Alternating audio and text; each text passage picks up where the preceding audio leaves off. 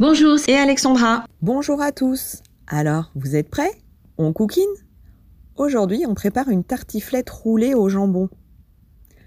Pour cette recette, il vous faudra 350 g de pommes de terre à chair ferme de type amandine, 6 œufs, 150 g d'oignons émincés, une pincée de piment d'Espelette, 100 g de gruyère râpée, une pincée de sel, 250 g de reblochon et 150 g de jambon fumé. On préchauffe notre four à 170 degrés, thermostat 5-6. On sort notre plaque de four. Dans celle-ci, on ajoute une feuille de papier sulfurisé. Ça fera notre moule. On épluche nos pommes de terre. Ensuite, on les coupe en julienne. Dans un cul de poule, on mélange au fouet les œufs, l'oignon, le piment d'Espelette, le gruyère et le sel. On ajoute nos pommes de terre. Une fois bien mélangé, on répartit cette préparation dans notre moule.